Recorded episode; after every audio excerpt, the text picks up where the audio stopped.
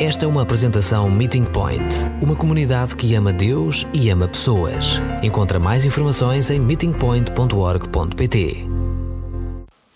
E que diferença faria se nós tivéssemos batas deste género?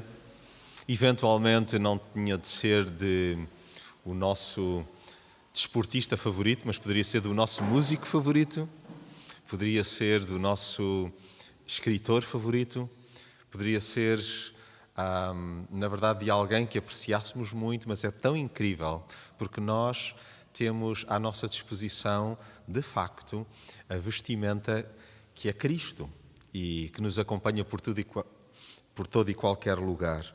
Eu queria convidar-vos a abrirmos juntos em Lucas, no capítulo 22, e a lermos dos versos 39 a 46. Há um texto paralelo em Marcos, e Marcos 14, mas nós só nos vamos socorrer depois de uma parte, de um pedacinho um, do capítulo 14 de Marcos. Por agora, convidava-vos a abrirmos juntos em Lucas, capítulo 22, versículo 39 até 46. Partilhar lágrimas de dor. O que é que nós temos a aprender com Jesus neste domínio? Porventura, um, olhando para o ministério, para o ensino de Jesus, uh, dele podemos colher uh, dicas para o nosso dia a dia. Eu creio que todos nós uh, temos experiências já de lágrimas e lágrimas de dor. Eventualmente, todos já experienciamos a partida de alguém que amávamos. e esse período longo, que pode ter durado dias, meses, ou ainda está em processo de ser integrado. São dores de separação e são uh, memórias que, na verdade, quando ativadas, acabam por nos fazer verter lágrimas. E são lágrimas de saudade, mas são também, no fundo, lágrimas de dor, e onde a separação é evidente e está presente. Com certeza aqui já passamos experiências dolorosíssimas no plano físico que roubaram lágrimas, então, ah, de facto, a cada um de nós.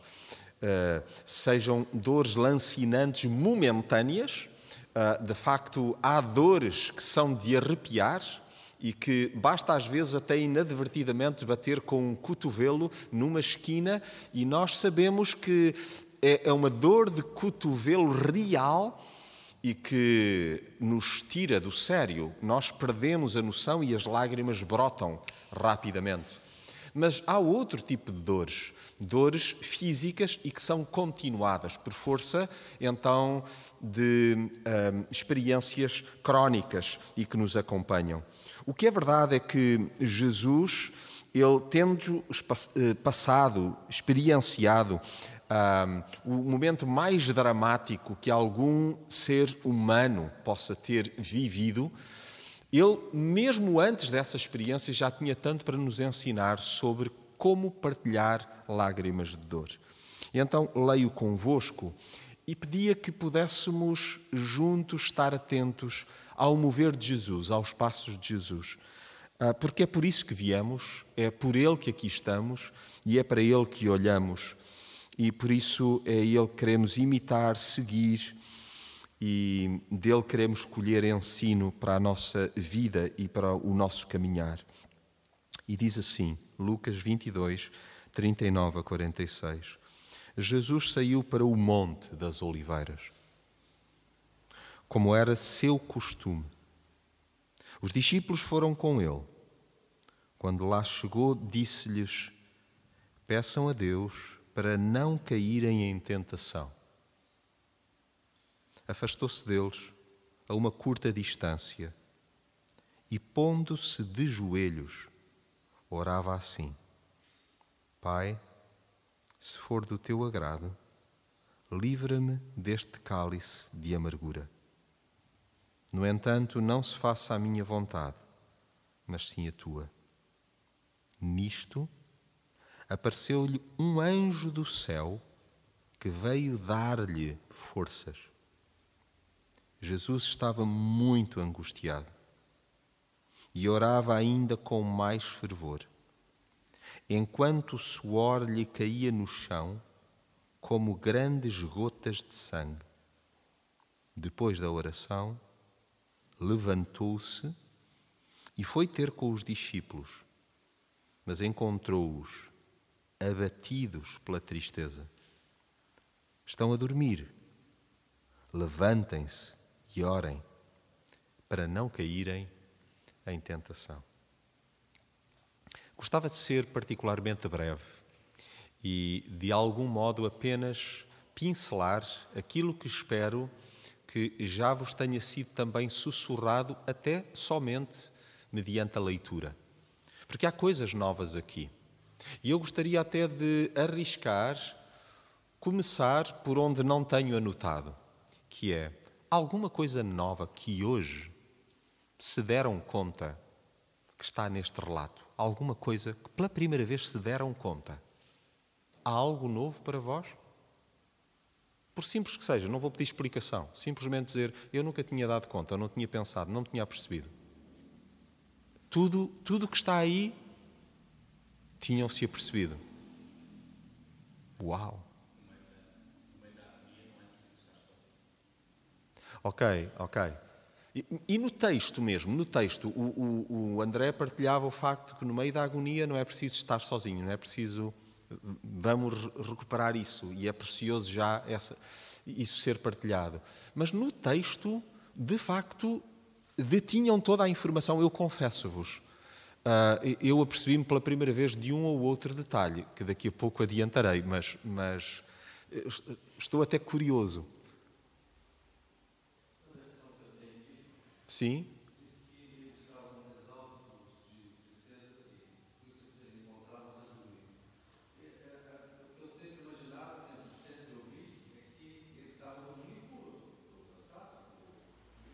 Então é um dado novo para ti, o facto de eles estarem consumidos de tristeza. Ok? Alguma coisa mais nova que está aí a borbulhar e que seria rico poder ser partilhado, porque é experiência comum. Ok. Olhamos para o primeiro verso que lemos, que é o 39, verso 39. Jesus saiu para o Monte das Oliveiras e é tão interessante pensarmos que hum, é importante eu e tu estabelecermos, tal como Jesus nos ensina, um lugar refúgio para os altos e baixos da vida. É muito importante encontrarmos o nosso lugar refúgio. Aqui o texto diz-nos que Jesus saiu para o Monte das Oliveiras, à frente até acrescenta, e isso, creio eu, leva-nos a outra ilação, como era seu costume, como era seu hábito. O que quer dizer que Jesus tinha lugar-chave de encontro. Para ele era importante estar com o Pai, ter um momento de segurança, ter um momento em que, de facto, o diálogo aconteceria, sem distrações, mesmo que ao redor, próximo a ele, pudesse até haver quem estivesse completamente alheio ao dramatismo do momento. Ou seja, creio eu que às vezes lá em casa, no contexto do lugar onde vivemos, onde trabalhamos, pode haver, digamos, uma total apatia e ignorância sobre o que estamos a viver. Mas é muito importante nós termos um lugar refúgio. Eu não sei se vai ser na tua sala, se vai ser no teu quarto, mas uma coisa é certa: importante, importante é nós termos tempo de encontro com o Pai no lugar refúgio por excelência, que são as profundezas do coração.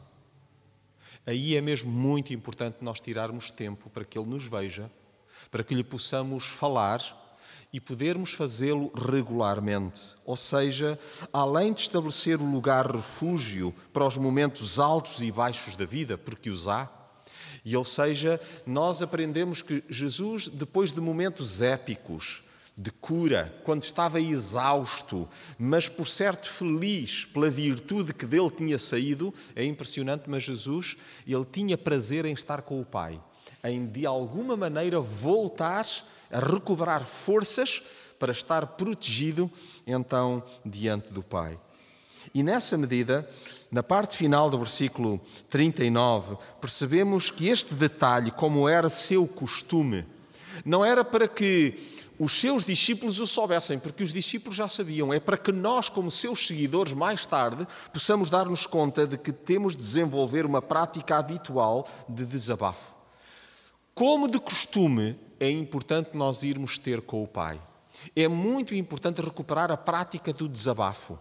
É, ela é bíblica, nós temos muitos salmistas que o faziam, nós temos profetas que eram peritos em fazê-lo, nós temos um livro inteiro de desabafos, de lamentações, o que quer dizer que Jesus não se sentia diminuído por, num momento de dor, de facto, então poder partilhá-las primeiro com o Pai, mas poder também fazê-lo repetidamente, ciclicamente, sem que temesse que o pai considerasse que ele era lamechas. Ou que eventualmente lá vens tu então com uma conversa em que há uma tensão grande entre a minha vontade e a tua vontade. É impressionante, mas temos tanto a aprender com Jesus sobre isto.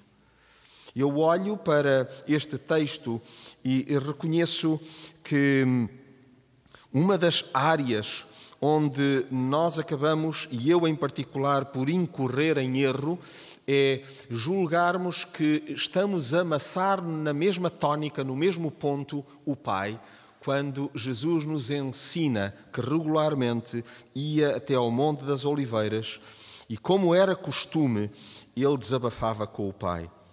Agora é curioso que, quando olhamos para o texto, diz-nos que os discípulos foram com ele. E eu acho que este é o pormenor que o André estava já a salientar e que é importante nós sublinharmos. É que nos momentos de dor, nos momentos de lágrimas, nos momentos de agonia, nós deveríamos fugir de estar sozinhos. Nós deveríamos fazer de tudo para estar acompanhados. É, é contrário à nossa natureza. Vejam, Jesus acompanhou-se dos discípulos. Vocês lembram-se do que é que depois da ameaça de Jezabel também de Acabe, mas sobretudo de Jezabel e Elias. Vocês lembram-se do que é que Elias optou por fazer? Ele foi para o deserto, certo, mas antes dispensou o único companheiro que tinha, o criado. Ele disse: eh, De facto, esta é uma jornada solitária. Eu tenho de fazer isto sozinho. E o que ele queria fazer era simplesmente morrer. Ele queria ir morrer longe. Ele, ele regateia com Deus. E vejam, é este momento em que Jesus se debate ele que é o profeta mor, ele que é o sumo sacerdote, ele está diante do Pai e está dizendo que de facto então se apresentava perante o Pai ciclicamente apresentando as suas dores e não sozinho. Os discípulos foram com ele. Eu pergunto se nós nos momentos de dor estamos a insistir em estar sós. E vejam como acontece tanto. Então, desaparecermos de cena eventualmente termos dificuldade em estar na presença de amigos e que possam perceber a nossa fragilidade, a nossa vulnerabilidade, as nossas dúvidas. Eh, eh, vejam, como é que nós temos o relato, então, daquilo que, para todos os efeitos, foi orado por Jesus, foi conversado com o Pai. Bom, eles estariam a dormitar, eventualmente não estariam a dormir, então, que nem pedras, a tristeza que estavam a sentir levava-os a passar pelas brasas, mas a darem-se conta de que alguma coisa tensa estaria a passar. E é impressionante, nós às vezes tentamos não dar a entender. Jesus não temeu isso. Jesus não temeu abordar que de facto estava num momento de enorme perplexidade, de angústia, e ouçam, onde na verdade, na verdade, o que estava em risco é a nossa própria salvação. Ou seja, Jesus estava ali numa tensão entre resistir à cruz ou de facto cumprir aquilo que o Pai tinha traçado, desenhado para nos ganhar para Ele. Ou seja, o sofrimento que Jesus teve de pagar, a pena de morte que Ele teve de sofrer, seria a nossa. E Jesus não teve pudor em dar a saber aos discípulos que ele estava então nessa tensão. Agora é curioso, porque logo de seguida o texto diz-nos que Jesus, quando lá chegou, disse algo aos discípulos. Eu confesso-vos, ah, de facto já li este texto dezenas e dezenas de vezes, mas não me dando conta de que aquilo que é pedido aos discípulos, para todos os efeitos, parece quase que deslocado. Parece que, no fundo, seria algo que, naquele instante, eles estariam seguros, não haveria tentação em particular que eles estivessem a sofrer. Ou podemos nós entender que é o sono, é o dormitar, que pudesse ser essa a tentação para eles se manterem vigilantes. O que é curioso é que me parece que Jesus está a convidar-nos a, em momentos de tensão, a nós nos lembrarmos de que também ele fez esta oração. Na verdade, aquilo que ele está a sugerir aos discípulos é aquilo que ele já anteriormente tinha vencido na arrancada do seu ministério, que foi vencer todo tipo de tentações. E a oração que mais precisamos, provavelmente, é esta mesmo: pedirmos a Deus para não cair em tentação. E há muitas tentações. Aliás, basta pensar em que é que estamos em luta. O que é que neste momento ponderamos ou não fazer que seja correto ou incorreto? E aquilo que Jesus nos encoraja é: Jonatas, pede a Deus para não caíres em tentação. E isso pode levar-nos aos pensamentos, pode levar-nos às palavras, às ações. E há aqui uma panóplia imensa que é importante que nós possamos, de algum modo, escutar e entranhar. Quando olhamos para o texto, vemos mais. Diz-nos que afastou-se deles a uma curta distância. E é verdade que dissestes que eh, isto para vós não é surpresa de todo, mas não sei se olhamos com olhos de ver alguma vez para o facto de o Filho de Deus, o nosso Salvador, o nosso Mestre, o Senhor do universo. O texto diz-nos que sentiu necessidade de estar completamente resguardado num lugar à parte, num momento a sós, debaixo do olhar dos discípulos, mas perante o Pai. E o texto diz-nos que ele pôs-se de joelhos. Jesus pôs-se de joelhos. Quando foi a última vez que eu e tu orámos de joelhos?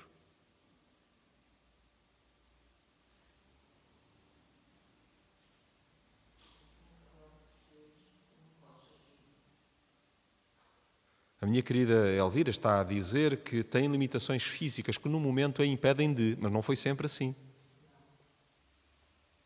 E de facto, para nós, creio que temos não só descurado a oração e até a forma como oramos.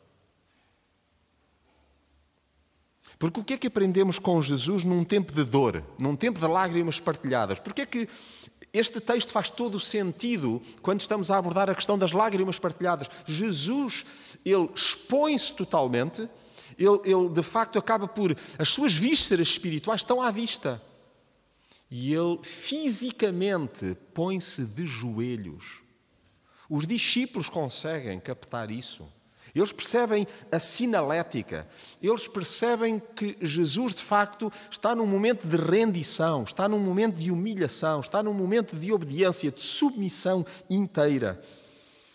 Então parece-me que eu e tu, porventura, precisamos de imitar a postura de oração do Filho de Deus. Talvez nós tenhamos de revisitar uma postura de oração de joelhos junto da cama quando nos levantamos ou quando nos deitamos. Em certos momentos de tensão, seja de alegria, seja de profunda dor, há que olhar sobretudo para o coração de Jesus. O que é que leva Jesus a ajoelhar-se? Por certo reconhecimento de que o Pai pode, de que o Pai é.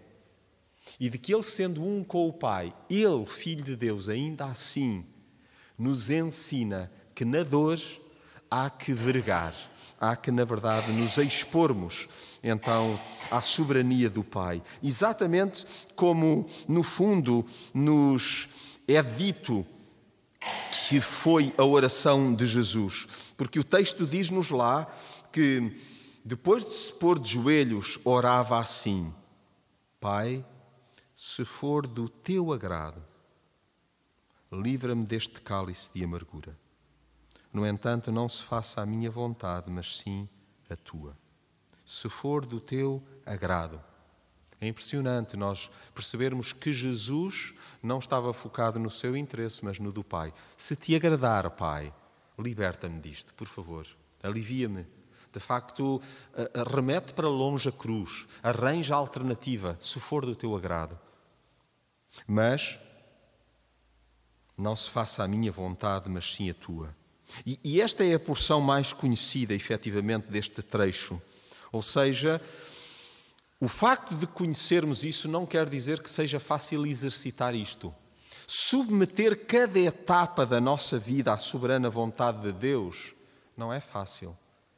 É para gente frágil, é para gente vulnerável, é para gente que se submete, que se humilha, é para gente com o coração de Jesus. Jesus, ele mesmo disse: Aprendei de mim que sou quê?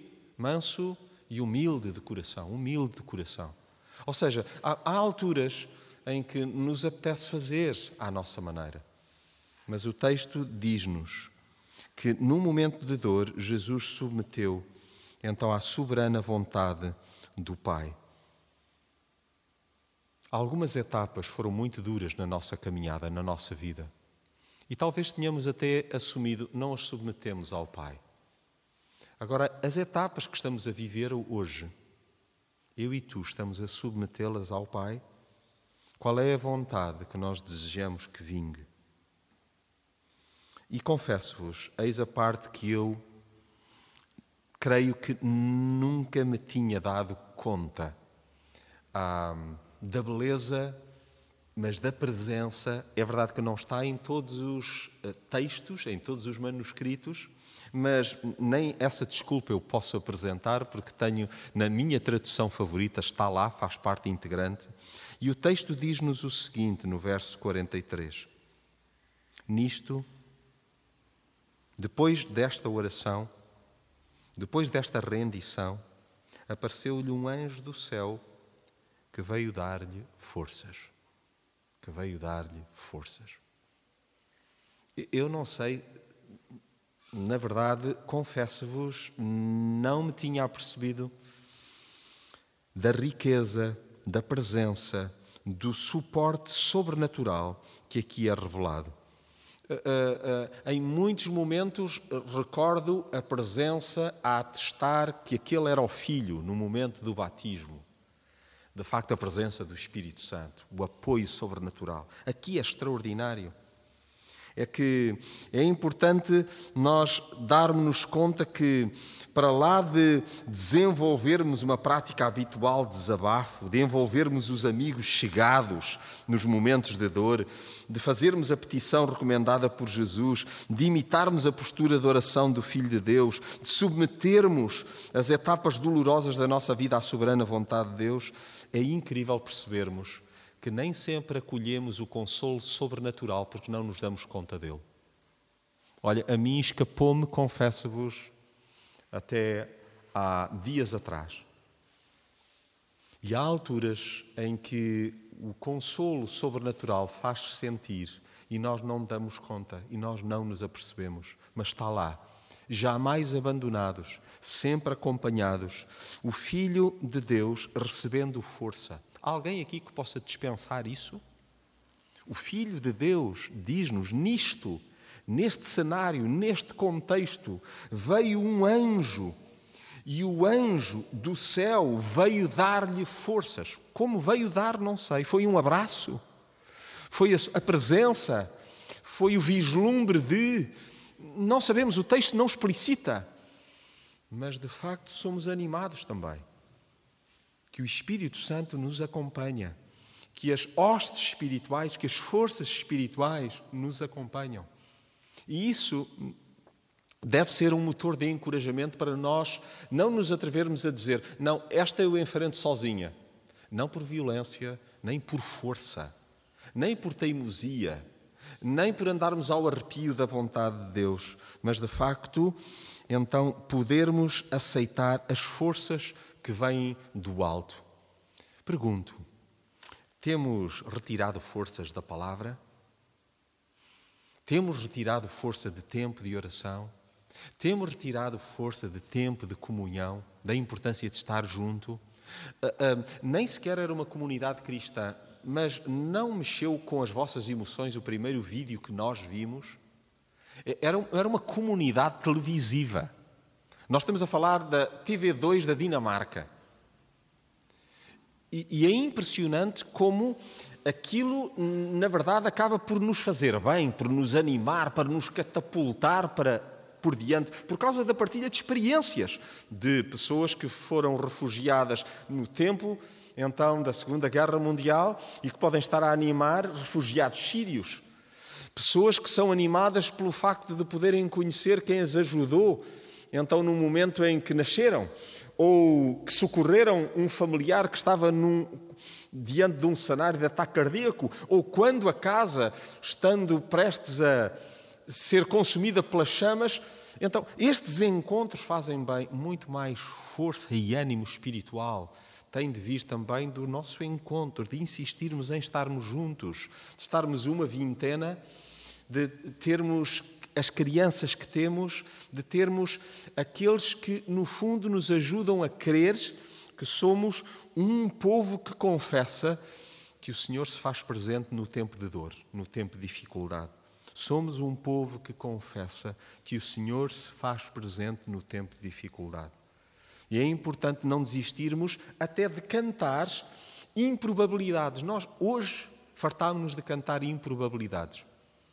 Que é, eh, eh, quando nos faltar chão, continuarmos então a confiar, a sossegar, a descansar. Quando o mar está agitado, quando o relâmpago ruge, é, na verdade, o trovão estar a rugir ou o relâmpago, então nos assustar com aquele clarão, nós afirmamos que o Senhor se faz presente, que Ele nos consola.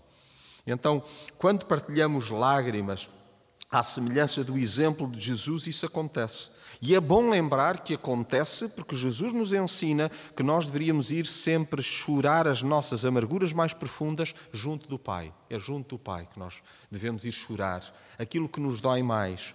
De facto, é também podermos desenvolver esta prática habitual de verter lágrimas, mas envolvendo amigos chegados e insistindo então em fazer a petição recomendada por Jesus que é não cairmos, então, como Jesus nos ensinou, peçam a Deus para não caírem em tentação.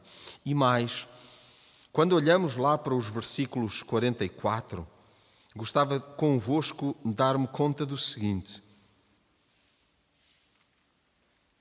Jesus estava muito angustiado e orava ainda com mais fervor enquanto o suor lhe caía no chão como grandes gotas de sangue. É interessante como Jesus persevera na dependência do Pai nos momentos de dor angustiante. Ele persevera. Está a doer, apesar de ter recebido forças, continuava a doer. O texto diz-nos que depois do anjo do céu lhe ter vindo dado forças, Jesus estava muito angustiado e orava ainda com mais fervor enquanto o suor lhe caía no chão com grandes gotas de sangue. Nós temos a tendência de um, tornar rosácea a experiência da caminhada cristã e, e de pensar que é, é, é num, um interruptor. Pronto, agora já estou animado, agora já estou em alta, agora já estou bem, agora já estou fervoroso. Já estou... Não. O Senhor Jesus ensina-nos que as lágrimas de dor muitas vezes prolongam-se apesar de termos recebido ânimo, de termos recebido encorajamento. É, é, mesmo interessante percebermos que Jesus me ensina, te ensina, a perseverar na dependência do Pai nos momentos em que julgas que não dá mais para aguentar, não dá mais. Eh, veja, o texto explicita muito bem, porque o texto diz o quê? Que ele vertia como que, então, gotas de suor de sangue. Ou seja, esta é a experiência mais horrível, mais dilacerante que alguém possa vi viver. E Jesus, por isso, conhece muito bem aquilo que eu e tu possamos estar a passar, ou ter passado, ou iremos passar. Mas há que perseverar na dependência do Pai. Quais são tendências nossas? Eu acho que é útil pensarmos nisto. Jesus insistiu em ficar ali, em perseverar no, em oração. Qual é a nossa tendência? Pisgarmos-nos, não aguentamos então o peso do momento de ficar em silêncio, procuramos ocupar-nos, distraímos-nos, desertamos, fugimos para a frente, mas é impressionante o que vamos ver até ao final, porque creio que hum, no verso seguinte, e se aqui sim nos pudéssemos socorrer de Marcos 14, do 37 ao 42, eu vou ler, mas no verso 45, ah, ainda de Lucas, o texto diz-nos que depois da oração levantou-se e foi ter com os discípulos, mas encontrou-os abatidos pela tristeza. Estão a dormir. No texto paralelo em Marcos, Marcos 14, no versículo 37, é, é mais descritivo. Diz-nos assim, Marcos 14, versículo 37. Voltando, achou-os dormindo e disse a Pedro: Simão, dormes? Não pudeste vigiar uma hora? Vigiai e orai, para que não entreis em tentação. E o espírito, na verdade, está pronto, mas a carne é fraca retirou-se de novo e orou, dizendo as mesmas palavras. As palavras foram: Abba, Pai, tudo te é possível. Afasta de mim este cálice. Todavia não seja o que eu quero, mas o que tu queres. No versículo 40, voltando outra vez, achou-os dormindo, porque os seus olhos estavam carregados e não sabiam o que lhe responder. Ao voltar pela terceira vez, disse-lhes: Dormi agora e descansai. Basta, é chegada a hora. Eis que o Filho do Homem está a ser entregue nas mãos dos pecadores. Levantai-vos, vamo-nos, eis que é chegado aquele que me trai. É importante que nós percebamos que as circunstâncias exteriores podem manter-se inalteradas. Nós podemos continuar a ter dor, podemos continuar a ter companheiros que não aguentam e não conseguem acompanhar uma dependência espiritual, mas o íntimo pode encher-se de coragem e paz. É importante lembrarmos isto. O íntimo pode encher-se de coragem e de paz. Coragem porquê? Porque o que é que Jesus diz? O que é que Jesus diz lá em Lucas? Levantem-se e orem para não caírem em tentação.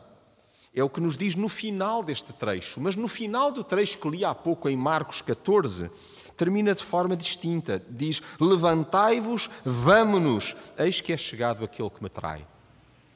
O que quer dizer que num momento de profunda angústia, Jesus revela que é possível ser corajoso, é possível ser corajosa. E enfrentarmos, de facto, uma tentação que nos convida a não assumir a cruz, a fugirmos.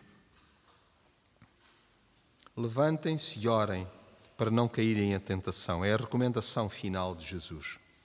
Ou seja, se por um lado percebemos que as circunstâncias exteriores podem manter-se inalteradas, mas o íntimo pode encher-se de coragem e paz, há que insistir na velha e repetida fórmula do Salvador para combater a desanimadora letargia. Nós tendemos a desistir, a baixar braços. E é por isso que vos encorajo para uma semana que arranca em junho, em pleno verão, com chuva.